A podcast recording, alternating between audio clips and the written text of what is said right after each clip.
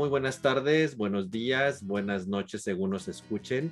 Bienvenidos a una emisión más de nuestro programa Ingeniería Química en 5. Antes que nada, pues agradecerles todos sus views y sus likes a nuestros eh, videos. Han aumentado nuestros, nuestra audiencia y pues gracias a ustedes seguimos aquí. Y hoy estamos muy contentos porque hoy cumplimos nuestro décimo programa y ya tenemos más de medio año con ustedes acompañándolos, lo cual es un gusto y lo cual sus buenos comentarios y sus visitas a nuestro canal de YouTube nos siguen animando a seguir preparando estos programas para ustedes. Como todas las emisiones, nos acompaña Gabriel. Hola, ¿qué tal? César. Hola a todos. Lalo. Hola, saludos a todos. Y Juan José. Hola, ¿qué tal? Saludos a todos. Bueno, el día de hoy les hemos preparado un programa sobre un tema que nos parece interesante comentar. Desde hace varios años, pues los científicos, la gente dedicada al estudio de el medio ambiente y la sostenibilidad, pues nos ha advertido los grandes problemas a los cuales se está enfrentando la humanidad debido al excesivo pues uso de combustibles fósiles, los cuales nos está generando un problema grande con respecto a los gases de efecto invernadero y al cambio climático. También hay una problemática muy severa debido a la deforestación, sequías, lluvias excesivas, eh, tornados, ciclones, todo esto causado por el cambio climático. Y también por otro lado nos encontramos con grandes extensiones territoriales que carecen de agua hasta para las actividades más, más vitales. Eh, hemos agotado mucho de los recursos naturales y parece que estamos en un punto crítico con respecto a nuestro entorno vital. La pandemia que recién hemos vivido pues nos ha demostrado que somos bastante vulnerables y que una amenaza de un microorganismo tan pequeño pues es capaz de cambiarnos la vida.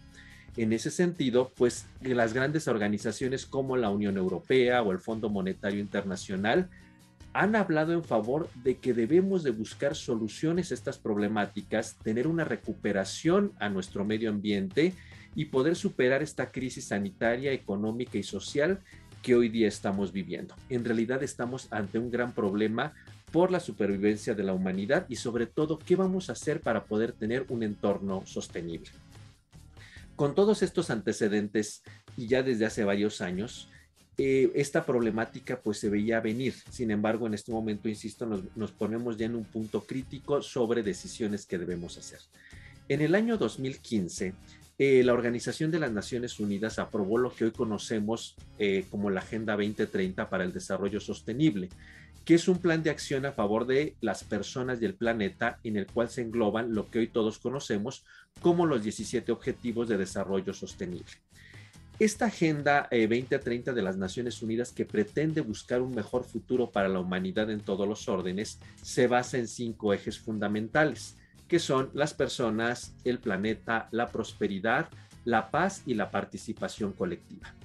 Eh, los, participantes en el desarrollo de esta agenda de sostenibilidad han pensado que estos son los cinco pilares fundamentales en los cuales podemos desarrollar estrategias para poder salvaguardar el concepto de sostenibilidad y poder hacer que la humanidad pues tenga un futuro más próspero, no solamente en la parte de medio ambiente, sino también en cuestiones de justicia, equidad, paz, libertad, buen uso de los recursos naturales, energía, agua, alimentación, lo cual nos generarían un bienestar integral, que es como debemos entender el concepto de sostenibilidad.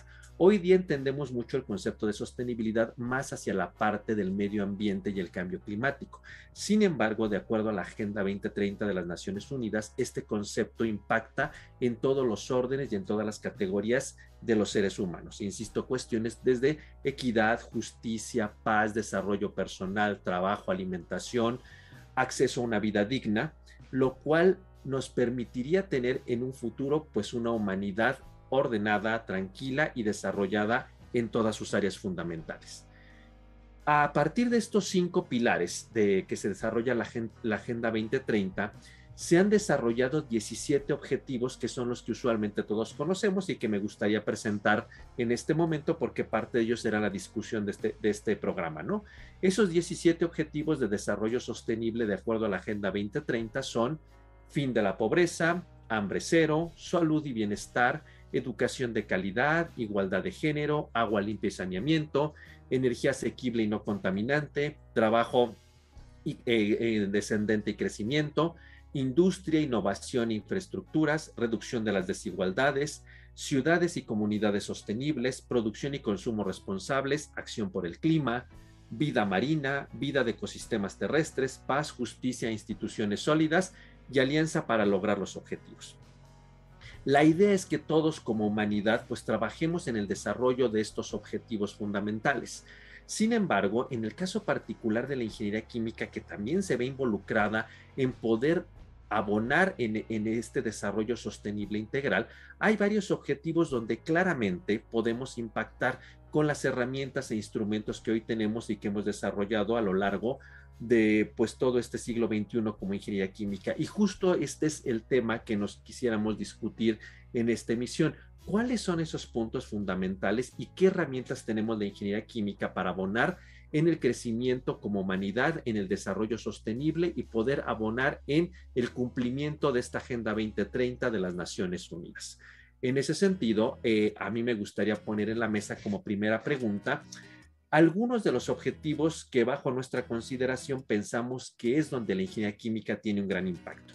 Y en primer lugar, quisiera eh, que nos comentaras, César, ¿cuál es tu opinión con respecto a cómo impacta la ingeniería química, qué habilidades y competencias tenemos para abonar en lo particular en el objetivo 6, que es el de agua limpia y saneamiento, que hoy día es un problema muy crítico. Lo vemos hoy día en el norte del país, que es crítico en el caso del estado de Nuevo León y en otros lugares. Y es un problema a nivel mundial. ¿Qué, piensas que la ingeniería química puede abonar en este sentido, para este objetivo?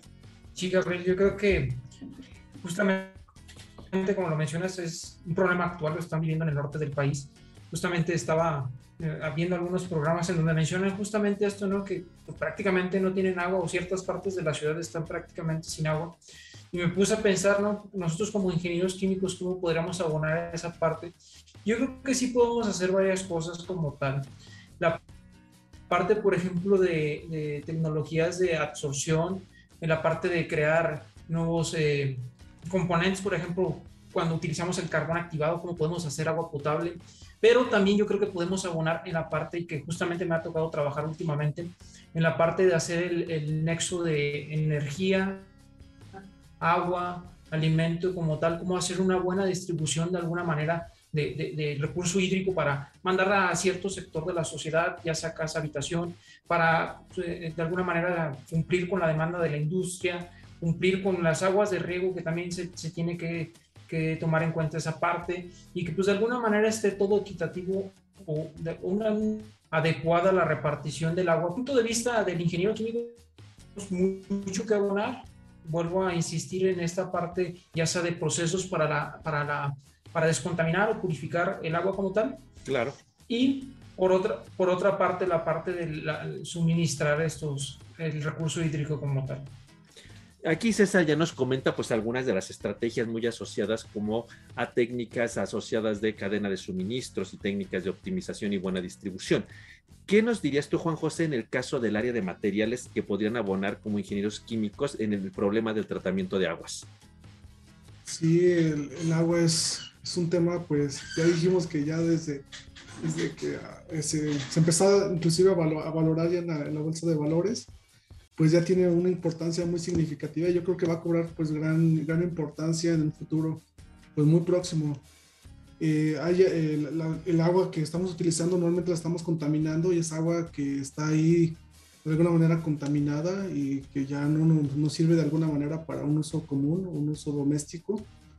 Pues bueno, hay, las tecnologías como las que acaba de comentar César, que es donde puede precisamente la, la, pues la ingeniería química abonar mucho en cuestiones de los materiales, pues eh, sobre todo eh, ya se han probado pues bastantes, como comentó César, el carbón activado, inclusive ya están probando ya cosas un poco más nanomateriales. Y junto con los materiales y los procesos, pues ya, ya hemos tocado este, este punto que es la intensificación de procesos, ¿no? Que aquí puede abonar muchísimo y puede ser pues los procesos más, este, pues, más económicos más rentables y que pues digamos usen una menor cantidad de energía porque eso al final de cuentas es lo que comentabas hacer el nexo, ¿no? Agua, energía que después para para descontaminarla, pues necesitamos muchísima energía. Entonces, eh, también es otro de los problemas que está eh, pues muy aunado a la parte del agua como tal.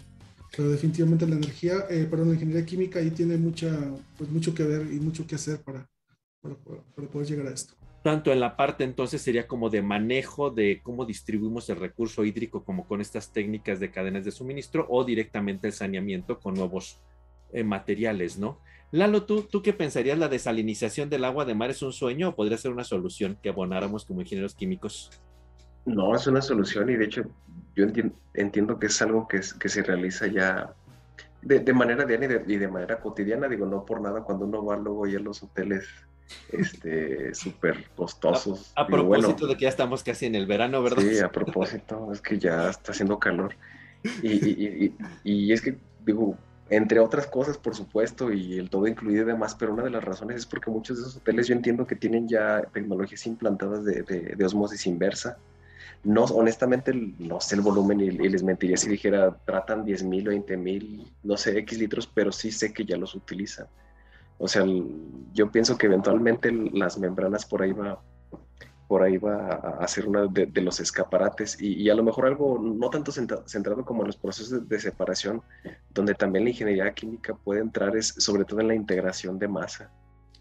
De, todos esos procesos, sobre todo cuando estás produciendo bioalgo, biocompuestos, biocombustibles y lo demás, digo, no hay que olvidarnos que pues parecería ser que, estás produciendo dos gotas de combustible, pero utilizas como 50 litros de agua, ¿no? Entonces la, integración másica del agua también es muy, muy importante. Y la desalinización podría ser una buena oportunidad. Sí, por supuesto. Y Gabriel, en el caso particular de Guanajuato, ¿qué retos y oportunidades ves para el cumplimiento de este objetivo?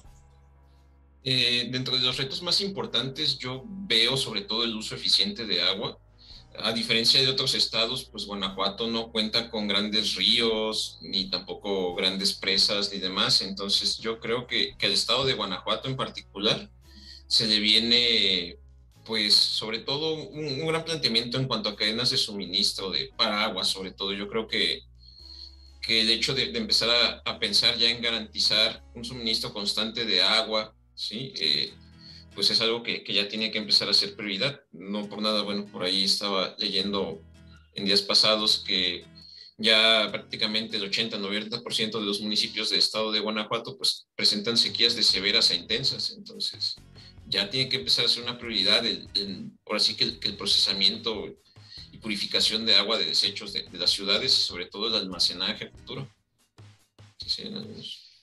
y en ese sentido, entonces, si alguien quisiera comentar eh, ¿Ustedes creen que este objetivo de, esta Agenda 2030, que es el agua, la ingeniería química podría ser líder o pensarían que deberíamos de tener interdisciplina con alguna otra área para poder resolver este problema de una manera más eficiente? Yo creo que sin duda tiene que ser interdisciplinar. O sea, sí podemos abonar como, como de alguna manera lo, hemos mencionado todos y, cada uno dio su punto de vista y aportó en tecnologías que podría hacer pero tiene que ser interdisciplinar, igual auxiliarnos de químicos que de alguna manera nos pueden eh, abonar en este sentido, de la bio, bioingenieros, bioquímicos también, de alguna manera, pues, no sé si hay algún bicho que nos pueda ayudar a descontaminar el agua, o sea, hay muchas cosas que se podrían eh, tratar, si lo tratar, digo, a la redundancia, si, si lo hiciéramos eh, de alguna manera interdisciplinar no creo, creo que todos estaríamos de acuerdo que no creo que seamos solamente los únicos que podríamos abonar a, este, a este sentido. Y más que nada, yo creo que también la pregunta va, porque todo esto busca, todo lo de la Agenda 2030 busca que sea accesible para todo, claro. todo el mundo, ¿verdad? Entonces, cualquier gente en el pueblo más remoto que nosotros podríamos pensar debería tener esta accesibilidad al agua limpia y, y tener sistemas de saneamiento. Y muchas de estas cosas, por ejemplo, como lo mencionamos en un principio por los principios de absorción, o sea, a lo mejor de un desecho obtener algo que podría ser este componente, el absorbente como tal, para que no haya mucho gasto en, aquella comunidad o de alguna manera eh, poder ser accesible, accesible para ellos y pues requeriremos esa interdisciplinar, interdisciplinaridad, perdón. Entonces sí, yo creo que sí, perdón. Sí, y de hecho la idea es cualquier pues solución es viable, que se sea más bien cualquier solución que sea viable es útil para esas poblaciones tan remotas, ¿no? Que a veces no tienen acceso al agua, ¿no? Digo, ahorita me vino a la mente cuando comentabas, hace algún tiempo vi una serie en Netflix que el anfitrión, el guest era Zac Efron, no sé si la han visto, que viaja por diversos lugares del mundo, y uno de los capítulos estaba dedicado al agua y visitaba unas comunidades perdidas en África donde no tienen acceso al agua, la sequía es enorme 360 días al año casi, casi todo el año. Y entonces ahí veían cómo ellos habían generado pues alguna especie de filtros con sus mismos eh, recursos, las mismas tipos de piedra que ellos tenían acceso les servían como de filtro eh, y ellos les enseñaban a sanear y con energía solar, de hecho pues alguien les había patrocinado algunos paneles, movían un pequeño artefacto, no muy grande, un dispensador y te obtenían agua que realmente de la poca agua que podían conseguir y que estaba contaminada, pues lo intentaban sanear, ¿no? Entonces realmente cualquier tipo de solución, sea muy sofisticada, sean membranas, sean procesos muy complejos, hasta dispensadores muy simples con filtros básicos, pueden ser solución, como decía César, para hacer asequible el agua a todos y en cualquier parte del mundo, ¿no? Y de hecho me recordó este capítulo de esta serie de Netflix, estaba sobre todo que hay gente que ha desarrollado técnicas muy básicas, ¿no? Filtros básicos movidos con energía solar para pues para filtrar lo que haya, literalmente, ¿no? Porque hay lugares donde no tienen acceso ni a la lluvia, como en ciertas zonas de África, y bueno, el cambio climático cada vez nos está haciendo más, más árido, ¿no? Entonces, en realidad, sí la ingeniería química tiene mucho que decir en cuanto al problema del agua, y en realidad, pues mucha gente dice que la próxima guerra va a ser por agua, ¿no? Entonces, más que por los combustibles, y entonces, y si además si no hay agua, pues no, realmente no, no, no podemos garantizar la supervivencia de, de, la humanidad. En realidad es un reto muy relevante, más allá de lo que nos digan que hay que bañarnos rápido y todo. Mucha gente dice que no tiene sentido, pero yo creo que un poquito que hagamos desde ahí podemos empezar a, a resolver esto, ¿no? Más allá de, de, de, las grandes soluciones, lo poco o mucho que podamos hacer en casa por ahorrar en agua es, es importante, ¿no? Y es indispensable para esta sostenibilidad en, para el futuro de la humanidad. El otro punto importante que pienso que la ingeniería química puede abonar es el objetivo 7, que es la parte de energía asequible y no contaminante. El problema es que nosotros estamos acostumbrados a depender de los combustibles fósiles, el petróleo, pero es inherente la contaminación. Y de hecho, pues la moda, por decirlo de algún modo, que hoy vivimos de los biocombustibles como una alternativa de energía limpia y asequible, porque puede venir de biomasa disponible en cualquier forma, ¿no? Yo creo que este tema ya lo hemos platicado y de hecho por ahí si ven en, nuestras, en nuestro canal le dedicamos un capítulo completo a los biocombustibles. Más que preguntarle si la ingeniería química tiene algo que decir, lo cual es obvio, insisto, vean por ahí uno de nuestros capítulos dedicados al, a los biocombustibles. Yo más bien me preguntaría cuáles son los verdaderos retos y oportunidades que hay para poder resolver este punto de, este punto 7 de la Agenda 2030 como ingenieros químicos. De que podemos hacer biocombustibles, los podemos hacer. De que la biomasa está disponible, ahí existe. ¿Qué es el gap que falta para poder decir, bueno, si hay tanta basura, ¿por qué no hacemos todos estos combustibles? ¿O por qué no hemos podido sustituir la turbocina y la gasolina por estos biocombustibles? Siento que más bien la pregunta es no si la ingeniería química puede hacer algo. Lo hace y hay libros dedicados y gente experta en el mundo que sabe de esto. Más bien el problema es cuáles son los retos en realidad que tenemos como ingenieros químicos para poder lograr esto. De que podemos hacerlo, lo podemos hacer. Y de que sabemos hacerlo, lo sabemos hacer. Más bien, ¿cuáles son los retos que veríamos en este sentido, Lalo? Yo creo que a lo mejor aquí puede ser que, que, me meta a lo mejor en, un campo donde ni siquiera tenemos nada que ver, pero justamente como, como comentas, o sea, la tecnología está, las ideas están, pero siento que también dependemos mucho de factores un poco externos, o sea, ¿a qué me refiero? Digo, por ahí las grandes reservas de, de la gente de, de allá, de, de, Medio Oriente y demás, o sea, es cosa de que le abra poquito la llave y se desestabiliza todo el mercado, ¿no? Y, y ahora no produzcan más, ahora produzcan menos y ahora súbele más y, y entonces todo eso viene a, a, darnos al traste a que tú estás bien emocionado y sí, ya tienes la tecnología y está todo perfecto para producir el biocombustible, pero haces tu balance económico y lo comparas con, con la gente que lo está produciendo ahorita y pues no va y pues a lo mejor tú llegas y le ofreces, oye, mira que el bioetanol, oye, mira que la bioturbocina, oye, ah, pues sí está muy bonito, pero mira, me sale más barato. O sea, yo, yo pienso que, o sea, sin contar ese, ese escenario geopolítico, pues a lo mejor es intentar hacer los procesos más eficientes de tal manera que eventualmente podamos competir en cuestión económica y que al momento en el que tú presentes dos alternativas de producción dices, pues bueno, mira, no sé, me salen casi a la par, pero pues mira, en este estoy aprovechando, pues bueno, vamos a aprovecharlo, ¿no? O sea, vamos a utilizar la, la biomasa disponible y estando más o menos al precio, pero si no compites desde ahí, pues sí, siento que se complica un poco. ¿Tú sientes que uno de los retos es que en realidad dependemos de la situación geopolítica? Sí, totalmente, totalmente. Y, en la parte, por ejemplo, de, los biocombustibles, eh, que son, por ejemplo, del paso, por ejemplo, la fermentación, pues ahí el problema es el rendimiento de los bichitos. ¿Ahí crees tú, Gabriel, que el problema es biotecnológico? Eh, es un poquito de... ¿El reto es biotecnológico? Es un poquito tanto biotecnológico como de, ingeniería química. Evidentemente se requieren, eh, por ejemplo, en el caso de, butanol, para, para producirlo más, pues se requieren modificaciones genéticas en, en, los bichitos, ya por ahí está bastante bien reportado. Sí que la ingeniería genética puede ayudar bastante a incrementar rendimientos, pero también es un poco el problema de la ingeniería química. Eh, siendo honestos, somos bastante ineficientes para generar energía. Sí, nuestras conversiones de, combustibles de energía son muy bajas, ¿sí? independientemente de que digan que es súper maravilloso, el proceso muy eficiente, pues seguimos siendo bastante ineficientes en cuanto a conversión de energía. Sí, entonces creo que por ahí tiene mucho la, ingeniería química que abonar, si bien es, es, un problema también biotecnológico, creo que, que podemos abonar mucho en, tecnologías que ahorren más energía de, lo que se debe de, o de, lo que se consume actualmente.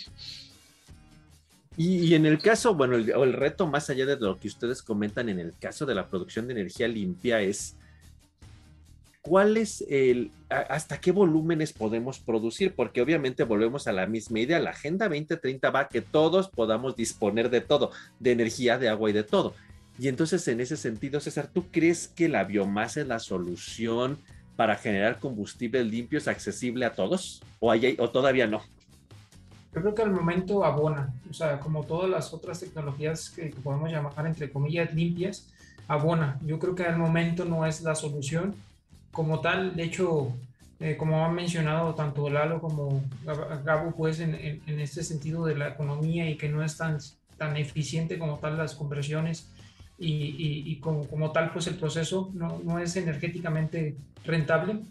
Yo creo que por ahí viene el problema de los biocombustibles, ¿no? Y aparte otra parte que también se tiene que considerar es eh, que hasta cierto punto cuánta tierra vamos a utilizar, por ejemplo, para para la generación de biocombustibles si es de primera generación, que ya claramente todos dicen, no, pues, claramente no, si nos vamos a los de segunda generación, ¿qué tantos residuos vamos a poder tener para producir cierta cantidad que para mí se me hace exagerado, ¿no? O sea, tendríamos que tener mucha cantidad de residuos, o si nos vamos a tercera generación, microalgas y todo eso, también todavía está muy verde, pues todo en ese sentido, a mi parecer, todavía no es la solución. Si abona, hay tecnologías, lo que me preguntaste al final, Gabriel, si hay tecnologías que pueden abonar y, de alguna manera complementarse, tanto la parte de los paneles solares, la parte de la energía eólica. Pero otro punto a debatir, y, a lo mejor voy a extender y, no, no, no quiero ser así como muy, muy extensivo, pero lo preocupante y, la parte que también tenemos que ver como ingenieros químicos es qué va a pasar después con toda esta tecnología, por ejemplo, producimos celdas solares, ¿no? Tienen una vida útil aproximadamente de 25 años y algunas ya que vienen de China ya te ponen ahí que son 10 años. ¿Qué va a pasar en ese tiempo futuro cuando tengamos, vamos a tener cementerios de, de paneles solares? ¿Qué va a suceder? Yo creo que en este momento la ingeniería química puede ir viendo y abonando en ese sentido a, Se, puede, se pueden reutilizar materiales de las celdas solares, se pueden reutilizar materiales de otro tipo de tecnologías, podemos, eh, ¿cómo se llama?, eh, tener, digamos, otras soluciones ambientales a lo que podría surgir, por ejemplo, de los biocombustibles en contaminación. No sé, hay muchos aspectos que la ingeniería química podría abonar. Y ya con eso. No, y, tiene razón, porque eso nos implicaría, bueno, y ahí la economía circular que tiene que decir respecto a estas nuevas tecnologías para sustituir las viejas, ¿no? Entonces, parece ser que vamos trasladando el problema de un lugar a otro, ¿no? Ahora ya no contaminamos acá, hacemos algo limpio, pero generamos una cosa que es lo que vamos a hacer al final del producto, ¿no? Y entonces parece ser que son eh, un círculo, hay una economía circular que pasa a otra y a otra y a otra, y pues yo no sé si esto tenga fin, ¿no? Pero algo se tendrá que hacer para ir aventando el bote más allá, ¿no? Como por decirlo de algún modo, ¿no? Y hacer sostenible esto para este punto, ¿no? Juan, eh, Juan José, ¿y en Guanajuato estamos listos para las energías renovables? Ah, yo creo que pues siempre se ha dicho que el Bajío es, tiene altos potenciales para, para la bioenergía como tal, la bioenergía a partir pues de la biomasa como tal. Eh, nosotros siempre nos hemos enfocado en nuestro grupo pues a, la investigación prácticamente a lo que dijimos, la, los biocombustibles, eh, los biocombustibles como tal líquidos, ¿no? Pero en realidad pues también está la, eh, la parte sólida, los biocombustibles sólidos que también tienen un, pues, bastante importancia para los biopellets, todos estos sistemas que pueden abonar energía, no solamente eh, pues, la líquida, e inclusive también la, eh, pues la gaseosa, como es el, biogás como tal. El biogás que también es, tiene un gran potencial precisamente para poder sustituir a la, o tener una energía pues verde, por así decirlo. Entonces, eh, bueno, Guanajuato o la parte esta del Bajío, pues es, es, bien sabido que tenemos alto, pues muy agrícolamente se producen muchos muchos productos, eh, maíz eh, eh, y algunos otros, sorgo, y muchos de esos residuos pues, pueden ser utilizados para esto. Entonces creo que Guanajuato tiene gran potencial. Sin embargo, pues todavía no hemos alcanzado, pienso, ese, dar ese saltito para poder, como lo que comentamos en un inicio, lo que falta, ¿no? Eso que falta para poder, pues, darle el empuje suficiente tal vez político, tal vez tecnológico, no sé, hay algunas barreras que hay que vencer para llegar a ahí. Y técnicamente, pues sí, evidentemente creo que esta es una de las áreas muy de competencia y muy de actualidad en energía química, ¿no? La generación de energía limpia, que es algo que en los últimos años, si revisamos libros, eh, capítulos de libros, congresos dedicados a este tema, eh, papers que se publican en cantidades enormes sobre el tema, entonces yo creo que ingeniería química sí tiene mucho que decir y puede llevar un liderazgo muy, muy importante en poder abonar a este objetivo de la Agenda 2030, ¿no?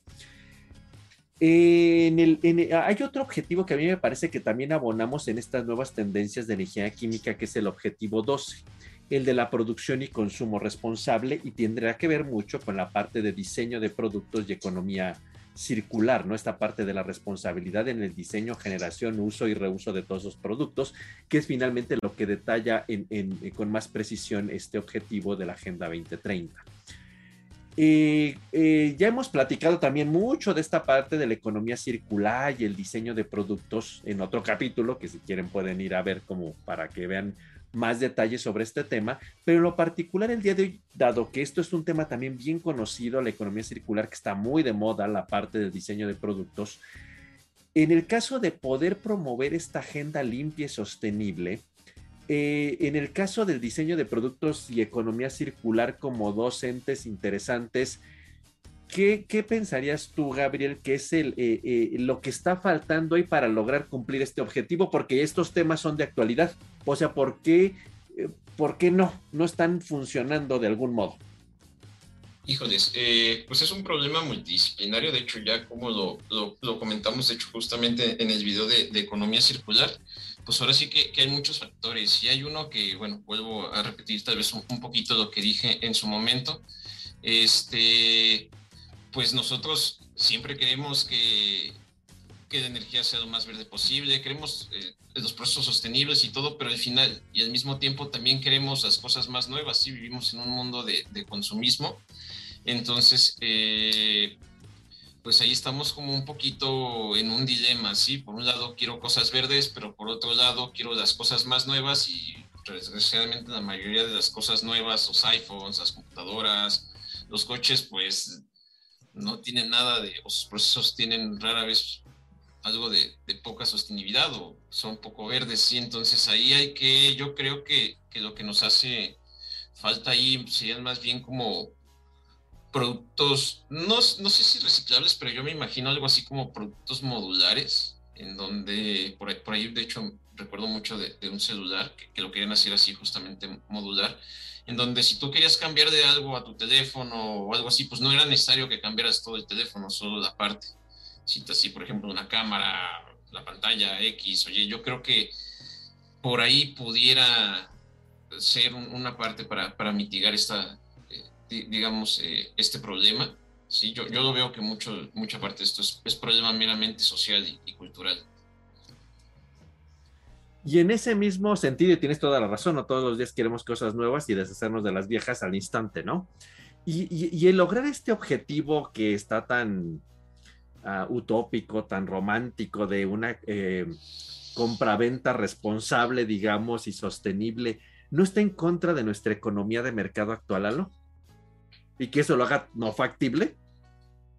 Sí, totalmente, digo, por ahí justo en, el programa este de, economía circular decíamos, pues es que la economía de ahorita pues es lineal, no nos engañemos, o sea, sí está muy bonito y hay que reusar todo, pero la, la, la tendencia de ahorita es lineal y, a, y a, la industria actual le conviene que, sea, bueno, de alguna manera que sea así, porque pues es que yo lo desecho y lo produzco de nuevo y me lo vuelven a comprar y lo produzco y va creciendo el consumo, va creciendo el ingreso, va creciendo el Producto Interno Bruto de un país y demás, entonces, o sea, yo, creo que sí es, sí, sí es algo que, que, debe de, intentar eh, implantarse, pero a lo mejor no de golpe, o sea, no, no de golpe decir, ¿saben que todos los productos ya van a estar orientados a, anclados a esta cadena de, de suministro o a este tipo de producción que va a ser como sostenible? O sea, yo creo que es gradual y por sectores y acompañado justo como comenta Gabriel, o sea, de, de, un tanto conciencia social, o sea, decir, mira, sabes que si todo el mundo consumiera como tú consumes ahorita, pues necesitaríamos dos, dos, dos planetas tierras, entonces mira, pues yo creo que por ahí no va, o sea,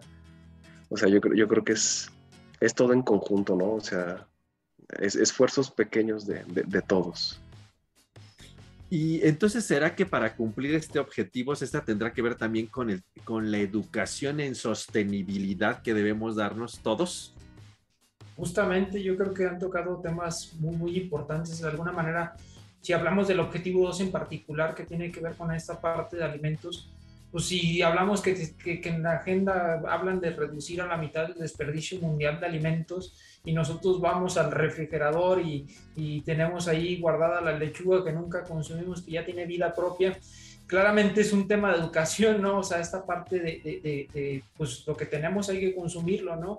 Y a su vez, de alguna manera, esta parte, pues tiene que ir escalando, de alguna manera, si empezamos en casa, esta educación que nosotros tengamos, tiene que ir escalando de alguna manera a, a, a diversos sectores, ¿no? Y claramente sí tiene que tener un impacto en el sector industrial, ¿no? Como lo mencionó en su, en su momento Eduardo, pues eh, hacer cadenas de suministro, de producción y distribución para lograr estos objetivos como tal. Pero sí, respondiendo a tu pregunta y siendo concreto, sí tiene que ver con esta parte de reeducar, si queremos decirle la palabra como tal, a, la sociedad para, pues de alguna manera, tener el concepto de sostenibilidad bien arraigado, el concepto de economía circular bien arraigado y que no caigamos en eso de que, bueno, sí, como dice también Gabo en su momento, de que sí, compramos el iPhone porque la cajita dice que es sostenible y todo eso, y ahí tenemos los otros arrumbados y nada que ver, ¿no? Como también lo mencionó Eduardo, una economía totalmente lineal.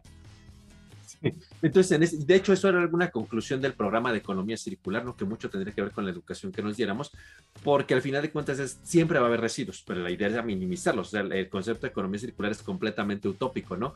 Pero finalmente minimizar residuos ya era parte de, de, esa educación que deberíamos de tener, y yo creo que este es uno de los objetivos de la Agenda 2030, donde es más claro que tiene que ver mucho la parte de la educación que tengamos en qué hacemos con los residuos desde la casa, desde saber clasificar la basura hasta que un día podamos ser capaces. Es decir, pues no tiro el iPhone o el smartphone o lo que fuera, y al que sigue, y o sea, sin tener cierta conciencia, ¿no? Y yo creo que eso es algo importante, ¿no?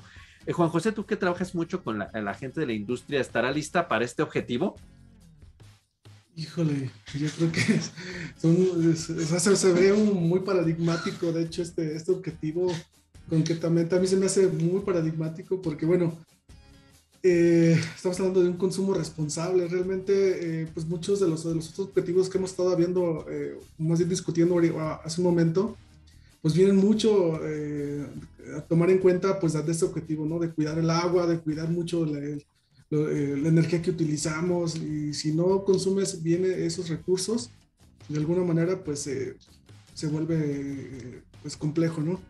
Entonces creo que tiene eh, las industrias como tal, pues son las que más utilizan precisamente los recursos, en este caso, y son los que más pues influencia tienen sobre el medio ambiente, sobre todo lo que el desarrollo que nosotros como sociedad tenemos.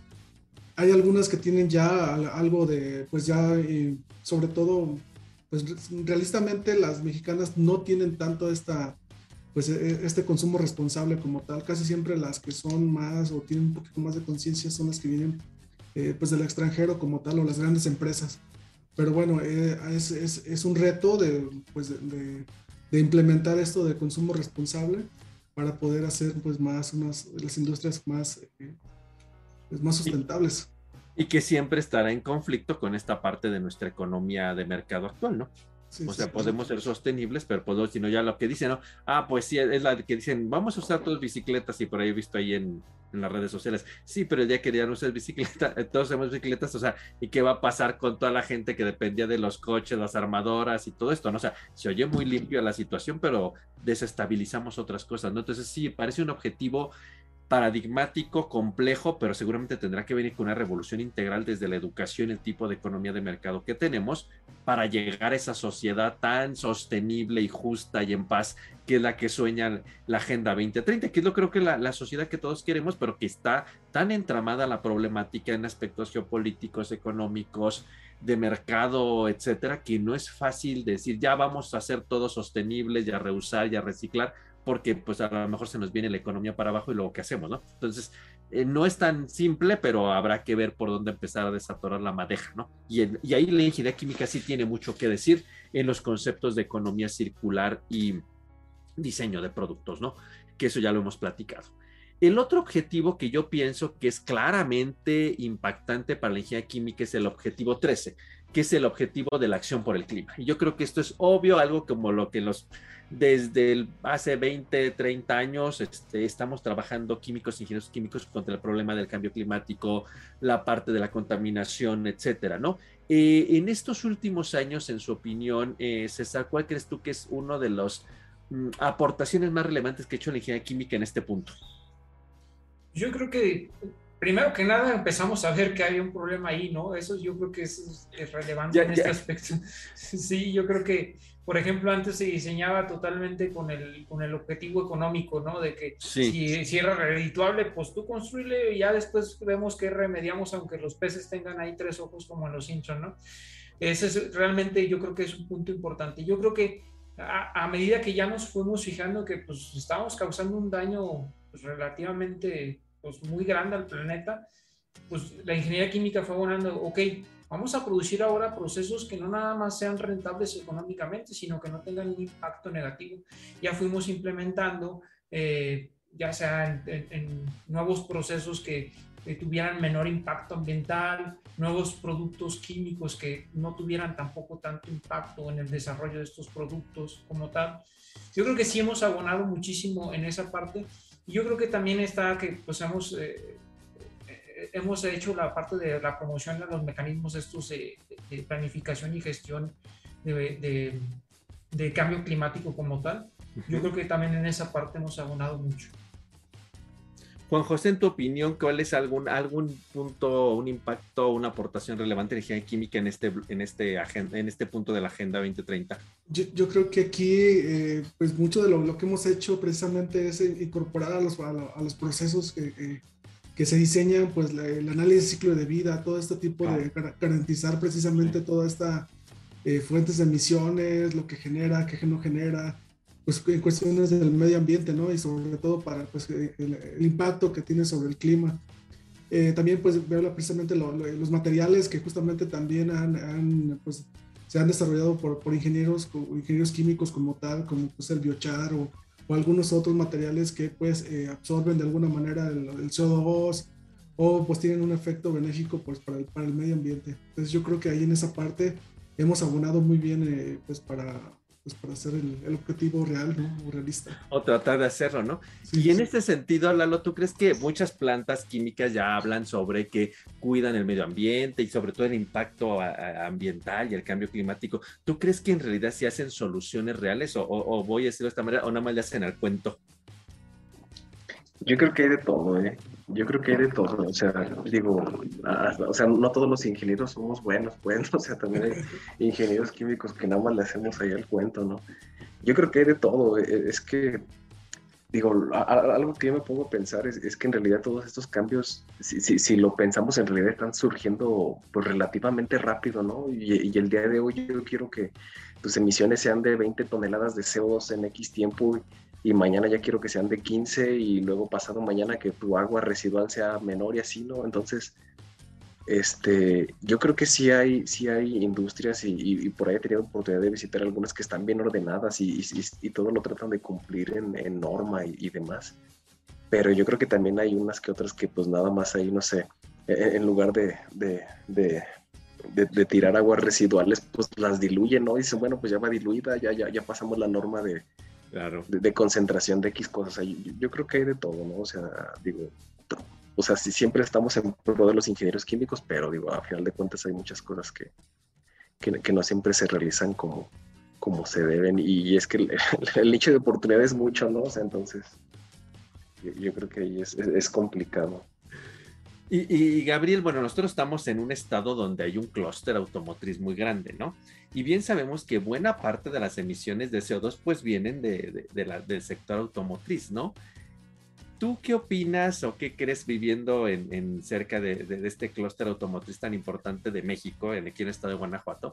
¿Tú crees que ellos en realidad estén interesados en cambiar su tecnología para disminuir esa generación de, CO2 en la quema de, los combustibles en automóviles? Porque es una de las industrias que se vería más francamente afectada, ¿no?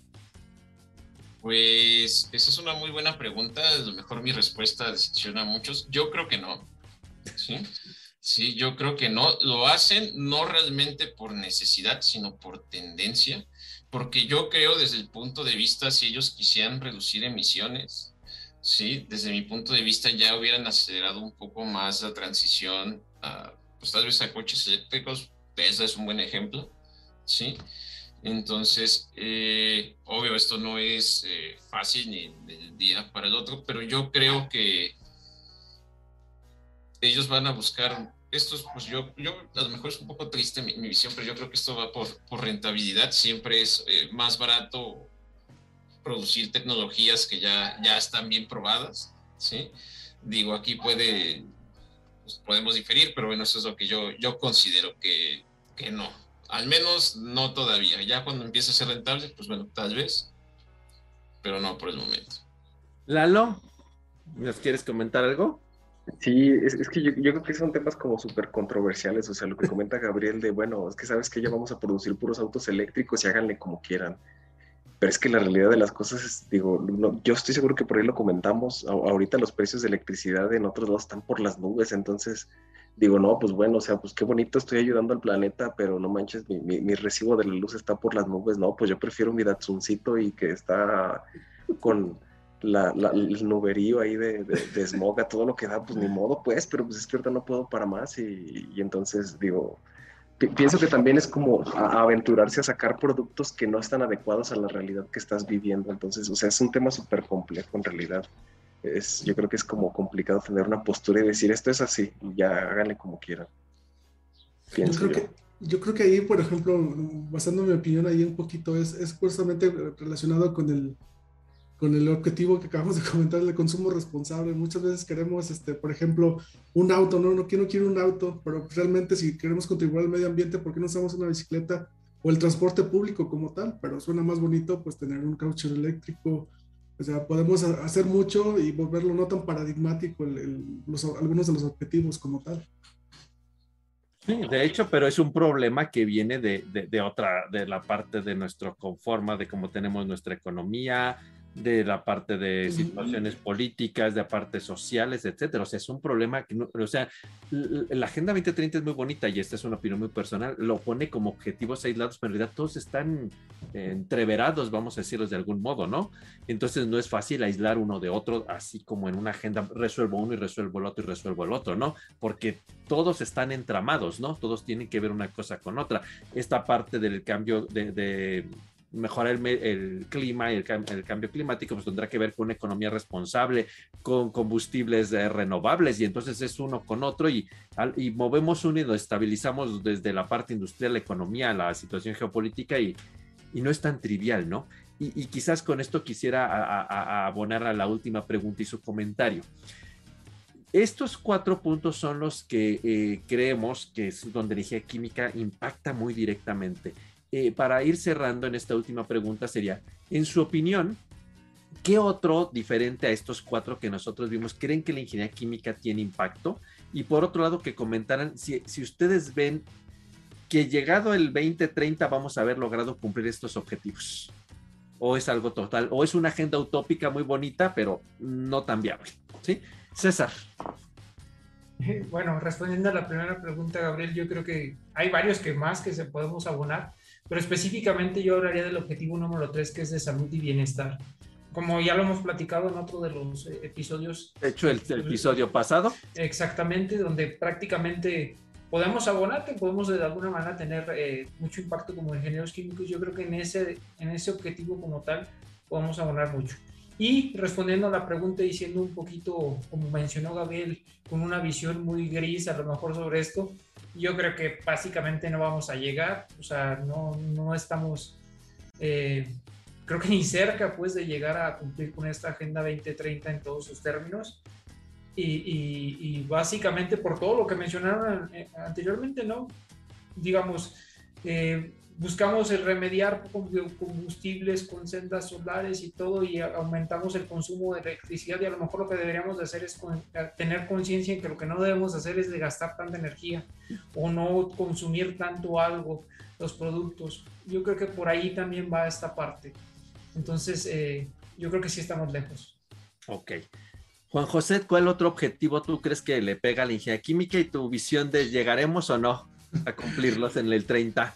Sí, yo creo que yo tengo dos muy presentes, que es la, parte del, el 9, que es la industria y, innovación e infraestructura.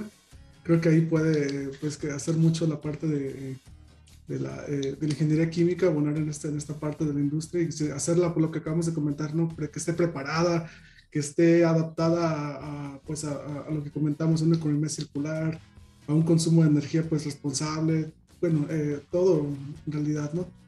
Y la parte pues, de educación, la parte de educación creo que también ahí ah. eh, eh, es muy importante generar, pues, eh, sobre todo en nuestros pues, países que estamos como en vías de desarrollo, por así decirlo, pues, ah, pues profesionales altamente especializados, ¿no? Creo que ahí también es, es, es el reto, ¿no? Por ahí, para mí. ¿Y tú crees que llegaremos?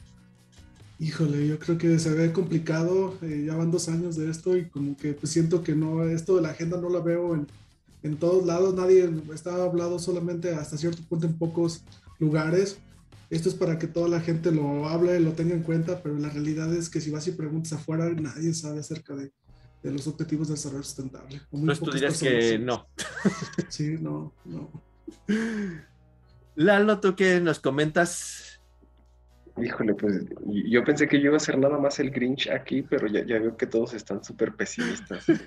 Y pues yo digo exactamente lo mismo, o sea, la verdad es que se ve, se ve muy, muy bonita la meta, los dibujos están así súper bonitos y coloridos y demás, pero yo creo que ahí la, implementación real, o sea, digo, si, si, si analizas punto por punto, obviamente donde yo vivo no, no, es, no es un lugar así súper precario, gracias a Dios, pero digo, tampoco vivo en una colonia super nice.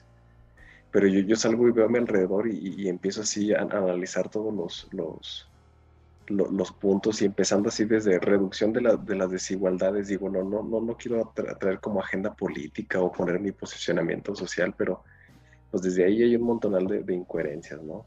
O sea, que, el agua limpia y saneamiento, híjole. O sea, hay muchas cosas que yo veo digo, andamos batallando a veces porque se nos va la luz. Entonces, imagínate, o sea, a veces tenemos este tipo de, de, cuestiones así de día a día que ya si, si, lo queremos extrapolar a algo como más, más integral y más bonito, pues yo lo veo complicado.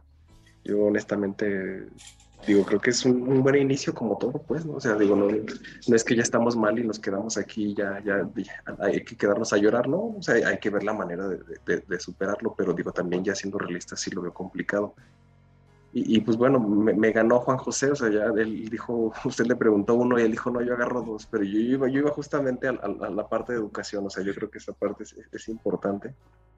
Eh, eh, creo que, digo, personalmente yo siento que hemos tenido muy buenos profesores a, lo largo de toda nuestra formación y de alguna otra manera eso te permite generar, copiar en realidad, o sea, copiar las técnicas y copiar ahora sí que las buenas mañas. entonces yo creo que eso, eso nos permitiría abonar aparte de lo que ya platicamos. Entonces, el punto de la educación, ¿verdad? ¿Crees que es algo donde la ingeniería química puede abonar? Gabriel, para cerrar, ¿qué nos dirías? Pues yo creo que la ingeniería química puede abonar con el punto 11, ciudades y comunidades sostenibles. Yo por ahí tengo un sueño de que algún día podamos crear procesos tan eficientes que incluso puedas llevar, por ejemplo, sean casi portables, así que se puedas llevar de un lado a otro. Yo creo que eso pues ayudaría mucho a, a, este tipo de cosas. Por ejemplo, tal vez que puedas llevar un, purificador de agua súper eficiente con ozonificación y no sé qué tanto, o sea, que pueda ser portátil, sería pues un, gran avance. Sí, este, tecnologías eficientes y demás. Yo, creo que ahí de ingeniería química pues tiene un, gran nicho de oportunidad.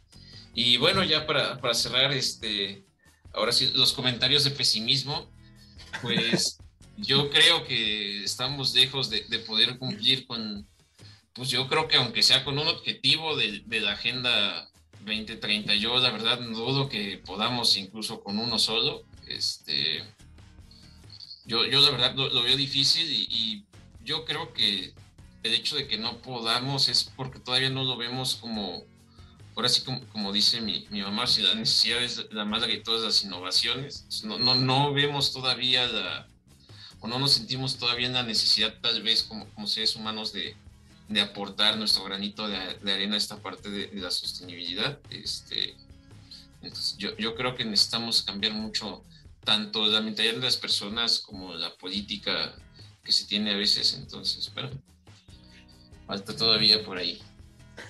No se sientan pesimistas. Me hicieron recordar algo. eh, Tomás Moro, que es uno de los humanistas ingleses más importante del 1500, escribió una famosísima obra que se llama Utopía, de hecho es su libro más importante. Y entonces e, en ese libro dice que soñar en una sociedad justa y equitativa es casi un sueño imposible, porque no va a ser posible hasta que los seres humanos sepamos ser humanos. Y realmente creo que es, e, esa frase de Tomás Moro es clave, ¿no?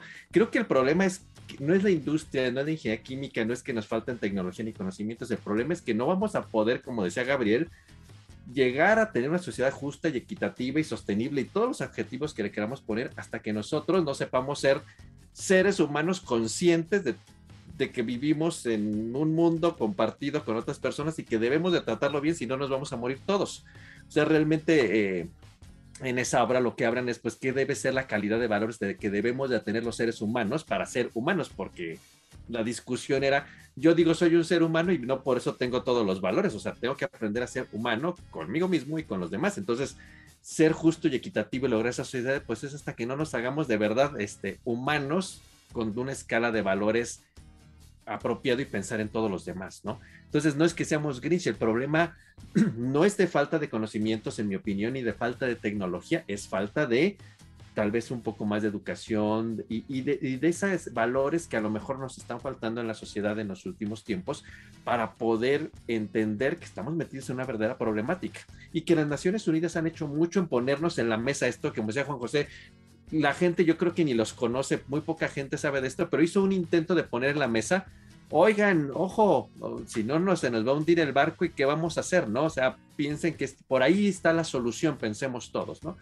Y, ya sentándonos más en la parte técnica, yo pienso que la ingeniería química sí tiene mucho que abonar y tiene muchos conocimientos y aportaciones para muchos, más allá de los cuatro puntos principales que, que intentamos abordar esta tarde, tiene varios puntos relevantes donde en otras áreas puede abordar como la educación, ciudades sostenibles, etcétera, y yo creo que como ingenieros químicos, como, pues, como yo siempre les digo a los, a los estudiantes, es tan grande el, abanico de oportunidades que tenemos que seguramente podemos abonar en todos los puntos de, la agenda sostenible, en unos más, en unos menos, pero sí como ingenieros químicos debemos hacernos responsables de poder intentar mejorar el mundo y hacerlo más sostenible y pues como decía Tomás Moro, ¿no? Que a través de la ingeniería química nos hagamos más humanos, ¿no? Para poder hacer de este un mundo, un mundo mejor y que pues que nos dure mucho más, porque así como lo vemos, podría durar mucho menos de lo que imaginamos. Entonces yo creo que ojalá que este programa nos permita a nosotros mismos y a la gente que nos escucha hacer conciencia, ¿no? De, que estamos en un punto bien crítico y bien frágil como humanidad y que si no desde la parte tecnológica, desde la parte de educación y desde la parte de valores como seres humanos, aportemos para tratar de salvaguardar lo que, pues, lo que nos queda y mejorarlo y, y pues legar a nuestros hijos, nietos y a los que vengan detrás de nosotros todavía varias generaciones un mundo vivible y habitable. Para finalizar, como, como siempre eh, ha propuesto este tema, pues nuestras palabras claves, ¿no? Gabriel. Yo creo que mi palabra clave sería futuro sostenible. Lalo. Energías renovables. César. Prosperidad. Juan José. Cambio climático.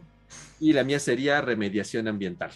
Pues muchas gracias por habernos escuchado en esta ocasión. Esperemos sea de su agrado también este programa síganos en nuestras redes sociales, en nuestro canal de YouTube, por también allá tenemos Instagram y TikTok para que nos sigan por todas las redes, las redes sociales.